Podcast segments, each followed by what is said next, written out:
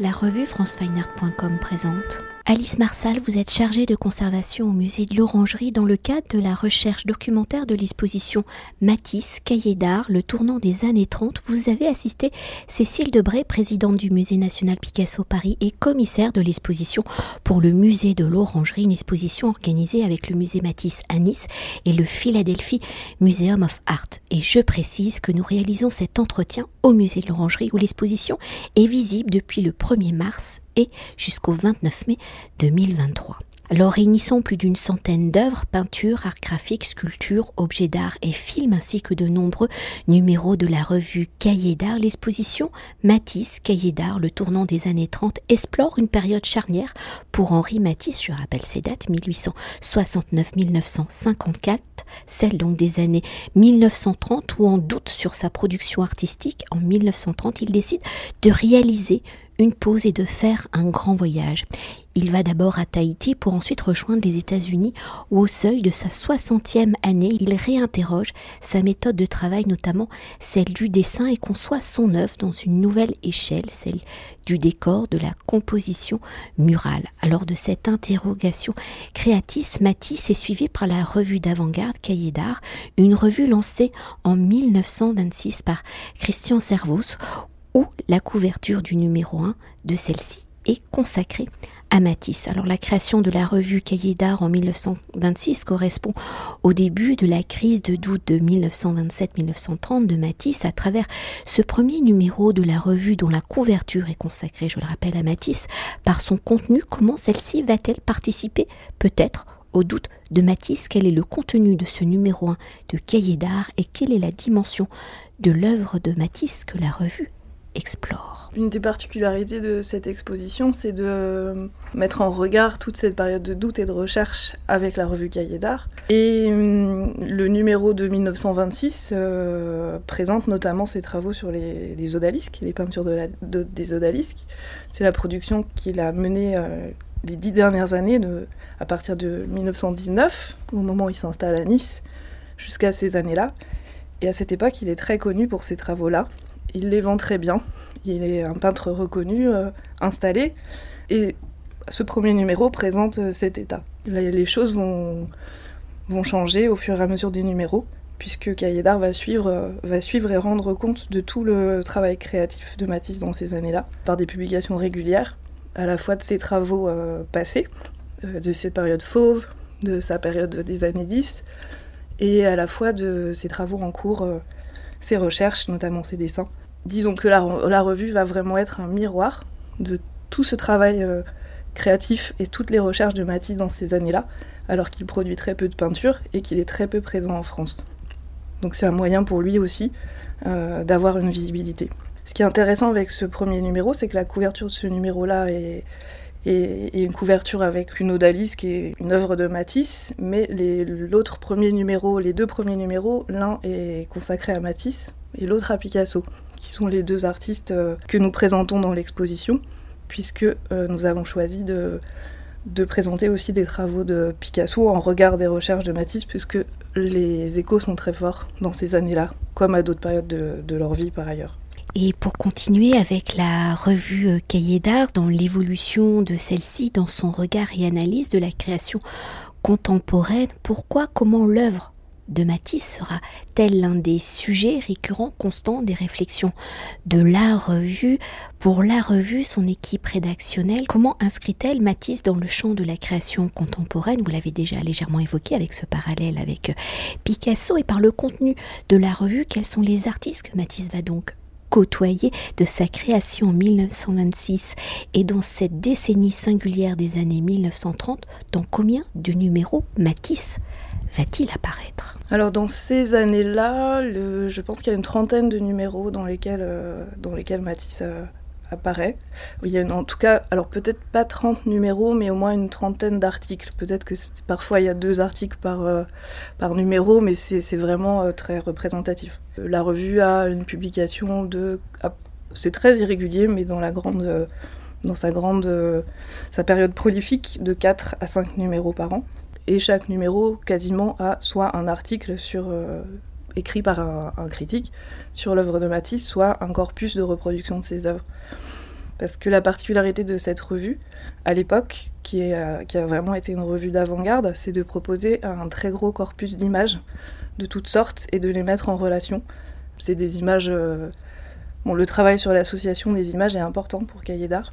Et la revue fait un gros travail, notamment de présentation du travail euh, passé de Matisse, rétrospectif de Matisse. D'ailleurs, je crois que la revue sera support hein, pour justement euh, cette série de rétrospectives que Matisse aura dans les années 1931. Euh, oui, en 1931, une série de rétrospectives est organisée à Paris, à Berlin et aussi aux États-Unis. La première grande rétrospective du MoMA est consacrée à Matisse. Et Cahiers d'Art sort à ce moment-là un numéro spécial en plusieurs langues euh, en version, euh, il y a une version française, une en allemand et une en anglais. Pour célébrer le, travail de Matisse, c'est en quelque sorte le premier, euh, ouvrage rétrospectif écrit de l'œuvre de Matisse. Donc c'est un moyen de rendre compte de son activité passée, L'attitude de Matisse par rapport à ses mouvements rétrospectifs est ambivalent. À la fois, c'est une reconnaissance de son travail, mais comme à ce moment-là, il est aussi dans une grande période de doute, euh, il a aussi l'impression d'une sorte de, célébration qui devient un enterrement. Euh, voilà, il a ses propos euh, pour l'organisation d'expositions, il emploie le terme je sais plus si c'est pour une inauguration ou pour l'organisation d'une exposition, de dire oui, alors ni fleur ni couronne pour cette, cette rétrospective. Donc c'est voilà, c'est aussi l'occasion pour Matisse de revenir sur ses travaux, de les revisiter, de voir par, par où il est passé, de reparcourir toutes ces étapes. Et c'est sans doute un élément important dans son, dans son travail, dans ces années-là, de recréation, de remise en mouvement de laboratoire qui va le conduire vers, des nouvelles choses, des nouvelles productions. Et justement, on va rentrer dans ce processus de création de Matisse hein, dans ces années, euh, donc 1927-1930, dans cette période de crise. Si Matisse a toujours du succès, nous l'avons dit, hein, que des rétrospectives sont prévues pour l'année 1931. Quelles sont les dimensions picturales plastiques de l'œuvre de Matisse qui le font peut-être douter pour aller plus en profondeur, parce que vous l'avez déjà légèrement abordé. Pourquoi pense-t-il qu'il est temps de se remettre en question, de penser son geste pictural autrement Je ne peux pas vous répondre.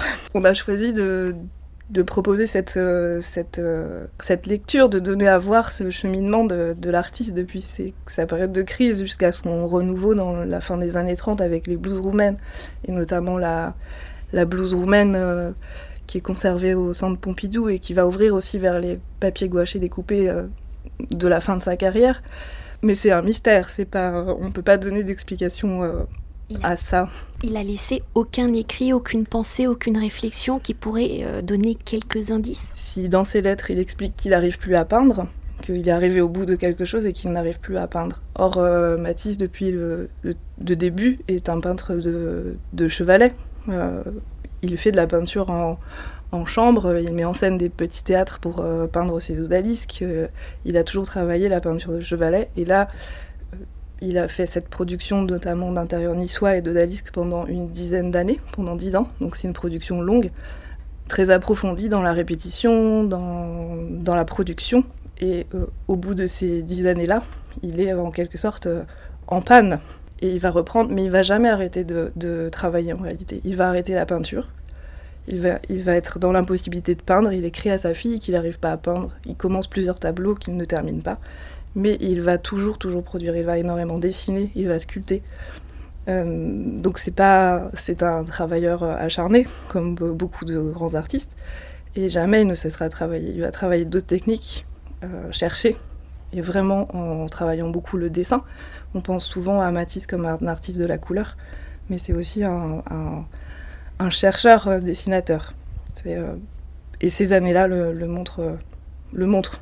Et dans cette crise, le voyage qu'il fera à, Tahiti en 1930 va propulser Matisse hein, dans une réinvention moderniste. Alors pourquoi Matisse décide-t-il d'aller justement à Tahiti Puis aux États-Unis. Combien de temps va-t-il passer à Tahiti? Comment ce voyage va-t-il peut-être l'amener à penser son geste pictural, donc différemment d'aller vers le décor, le monumental, et pour formaliser ses réflexions, quelles seront les motifs que Matisse va explorer? Alors il part euh, durant l'année 1930 euh, euh, à Tahiti, mais son voyage démarre en fait du Havre, il part en, bateau jusqu'aux États-Unis. Et la première étape de son voyage est un, voyage américain, puisqu'il traverse tous les États-Unis, depuis, depuis donc, le, nord des États-Unis jusqu'en Californie en train. Il visite New York, ça fait partie de son voyage et de cette expérience. Et puis il embarque ensuite euh, depuis, euh, depuis la Californie euh, jusqu'à jusqu'à Tahiti, où il restera plusieurs mois. Et il reviendra ensuite encore en bateau. À l'époque, c'est un long voyage en bateau. Et il revient par la Guadeloupe. Donc c'est c'est un, un, véritable périple, c'est le voyage de sa vie. il a 60 ans à l'époque. Et les voyages ne sont pas si communs. c'est vraiment le voyage de sa vie. Alors dans ses écrits, il raconte qu'il cherche à aller voir si la lumière du monde ressemble dans l'hémisphère sud à la lumière de l'hémisphère nord, si c'est la même lumière. C'est une question de peintre, la question de la lumière. Et euh, voilà, il a envie d'aller voir à l'autre bout du monde si la lumière est semblable. Et, et, euh, et non, elle n'est pas semblable, vraisemblablement, dans ce qu'il raconte. En tout cas, il ne l'aperçoit pas comme ça. Il y a aussi le passage de Gauguin à Tahiti, qui, euh, qui, qui marque un précédent. Donc quelque part, il part aussi sur sur les pas de, Gauguin. Il y a aussi l'intérêt et la, l'intérêt plastique et l'intérêt, euh, la fascination de Matisse pour les objets euh, produits en Océanie, produits en Afrique, pour toutes les formes extra-occidentales, qui nourrit certainement aussi ce souhait de voyage. Voilà, on ne sait pas trop ce qu'il fait en fait pendant ces mois-là. Il va finalement très peu produire, il produit quelques dessins. Il réalise un certain nombre de photographies qui sont d'ailleurs de très belles photographies, je trouve.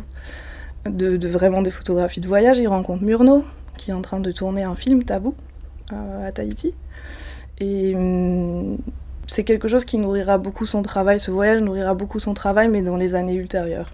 Certains motifs, notamment, il reste assez longtemps sur le lieu de tournage de, Tabou avec Murnau. Et euh, c'est dans un endroit très, euh, très précis de, de l'île. Et hum, on voit dans le film de Murnau euh, certains motifs, des palmiers, des pirogues, euh, euh, des, plantes, des plantes exotiques, qui vont revenir dans les tableaux de, comme des motifs dans les tableaux ultérieurs. Voilà, il va finalement sélectionner ou garder en mémoire un certain nombre de motifs, de situations qui vont revenir dans ses gravures, dans ses cartons de tapisserie, puisqu'il en réalisera.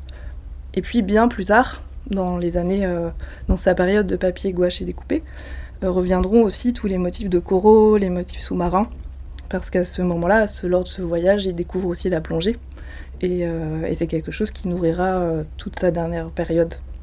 Donc c'est un voyage en lui-même, comme peut-être tous les voyages, qui sont, qui a peut-être produit pas des choses sur l'immédiat, mais qui a un ressort important pour sa création par la suite. Presque un ressort mémoriel, il en parle souvent de ce, la remémoration de ce voyage, de ces motifs, sont finalement assez euh, resserrés. Il y a quelques palmiers, euh, des vues de, la fenêtre depuis son hôtel, un bateau, une pirogue, euh, quelques portraits de, de Voilà. Et peut-être, est-ce qu'on sait comment justement ce passage de peintre de chevalet à cette dimension plus monumentale. Vous avez évoqué euh, ces peintures, ces euh, cartons euh, de préparation pour des futures tapisseries, mais il va y avoir aussi ces commandes. Et là, il va directement se confronter au mur. Y a des décors gigantesques. Oui, alors dans ces années-là, la particularité, on le voit assez bien dans le parcours de l'exposition, c'est que, ayant perdu l'initiative du, du tableau, euh, dessinant beaucoup, sculptant beaucoup. Il, en fait, il, répond à beaucoup de commandes, des commandes d'illustration pour des ouvrages, des commandes de cartons de tapisserie, des commandes de décors pour des appartements. Par exemple, Le Champ, qui est une œuvre euh, qui a jamais été montrée à, Paris, et c'est un décor pour un particulier, pour euh, américain. Il en profite pour répondre à des commandes. Et quand donc Barnes lui propose de réaliser un décor dans sa nouvelle fondation à, Marion, à côté de Philadelphie, Matisse euh, répond favorablement à cette, à cette, euh, à cette demande-là. Mais c'est pas une demande simple, c'est un, un décor vraiment monumental. il n'a jamais fait cela. Il a toujours euh, travaillé un peu seul dans son atelier. Là, la dimension de la commande lui impose de travailler avec d'autres personnes, de changer d'échelle, de changer de méthode. C'est en quelque sorte un défi. Il va y passer trois années de sa vie intensément, en parallèle d'autres commandes d'illustration, par exemple de poésie de Mallarmé pour l'éditeur Skira des cartons de tapisserie à ce même moment-là, mais ça va vraiment être la commande qui va l'occuper pendant trois années de sa vie intensément. Et c'est en quelque sorte euh, une manière de sortir de, de ce qu'il avait déjà fait et de, et de, tester des nouvelles choses. Et c'est sans doute la danse, c'est la danse qui relance aussi sa production euh, par la suite. Un motif qu'il a quand même déjà exploré dans ses premières années. Oui. Il y a d'ailleurs euh, la joie de vivre, euh, qui est une, peinture qui, est, euh, qui appartient à Barnes et qui est dans, la, dans sa collection, qui le revisite, qui le revoit à ce moment-là. Et, et le, décor de la danse est la suite de ces rondes et de ces danses du début du XXe siècle. Voilà, il, reprend ce motif, il renoue aussi avec ce motif de nymphes et de faunes dansant qui avait, qui avait oui, nourri l'image les peintures de, son, de sa période fauve notamment, et de sa période très maticienne du début du XXe siècle. Et euh, il revisite ça d'une manière euh, totalement différente, en passant par le dessin, beaucoup, et en travaillant aussi, euh, sans doute lié à la monumentalité de l'œuvre, avec un système de papier découpé et gouaché, parce que cette technique lui permet de modifier la composition, qui est euh, à une échelle très grande, sans avoir à toujours euh, tout repeindre et recommencer. Donc c'est pour cette raison, pour une raison aussi très technique liée à l'échelle, qu'il se met à utiliser des papiers gouachés découpés pour pouvoir bouger les, les formes de ces, de ces personnages dansants, afin de trouver la, meilleure composition. Et c'est une technique qu'il va conserver ensuite, notamment pour le nu rose, et puis pour qui trouvera un nouveau déploiement euh, dans sa dernière période.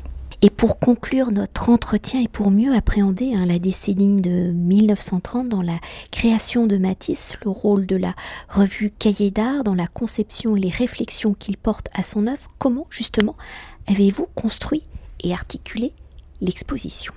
Alors on a choisi de, présenter cette revue euh, qui est très particulière euh, aussi même à l'époque, euh, qui est assez représentative du goût des, avant-gardes de, l'époque. Il y a notamment dans Cahiers d'art, il n'y a pas que des publications sur des artistes comme Picasso, Matisse, Kandinsky, de Rhin, les, artistes de, l'époque. Il y a aussi euh, des publications sur l'architecture soviétique, sur le cinéma, sur euh, les arts africains, les arts océaniens, les arts, l'archéologie précolombienne. Il y a des choses, un intérêt très large à des formes plastiques du monde entier et de différentes époques. Et la revue mélange en fait euh, ces périodes et ces formes euh, par un système d'association d'images qui lui est très particulière. Ce qu'on a choisi de faire, c'est de rendre compte de, de la manière dont Matisse pouvait être inséré dans, dans la revue, comme il était inséré finalement dans, le, dans la pensée artistique de, cette époque-là. Donc on a donné à voir aussi euh, les, pages il y a beaucoup de, revues, elles sont, euh, elles sont très déployées tout au long du parcours et elles montrent comment euh, ces associations euh, d'images, comment Matisse peut être présenté à côté d'œuvres de Picasso, mais d'œuvres de Velázquez ou d'œuvres de production d'art africain ou d'art hindou. Comment toutes ces choses sont assemblées parce que c'est aussi représentatif d'une certaine pensée d'avant-garde de l'époque. Ça, c'est un aspect. Et on a aussi euh, présenté les articles qui, euh, qui approfondissaient le travail de Matisse et qui donnaient à voir euh, ses recherches. Le numéro de 1936, par exemple, est totalement consacré à Matisse. C'est lui qui a conçu la couverture de ce numéro en, papier gouaché découpé, très coloré. Et l'intérieur présente tous ses travaux de dessin. Un autre numéro euh, est consacré au décor de, la danse. Euh, un autre numéro encore à la fabrication du chant, avec l'utilisation notamment de, des dessins préparatoires et des états photographiques pour sa réalisation, puisque dans le, sillage de sa nouvelle méthode de composition pour la danse, Matisse met en place une documentation photographique de toutes ces étapes de travail qui lui permet de revenir en arrière, de penser la composition. C'est ce qu'il appelle les états photographiques. Et Cahiers d'art a présenté cette manière de travailler dans un numéro. Donc il y a à la fois euh, l'esprit du temps, il y a à la fois le regard rétrospectif dont on a précédemment parlé, et à la fois le, finalement le, compte-rendu du travail en cours euh, de, Matisse. C'était une manière aussi pour l'artiste d'être euh, présent, actif, alors qu'il n'avait pas de production, de production picturale à présenter en galerie ou ou dans les salons euh, actuels. Merci beaucoup. Cet entretien a été réalisé par franceweiner.com.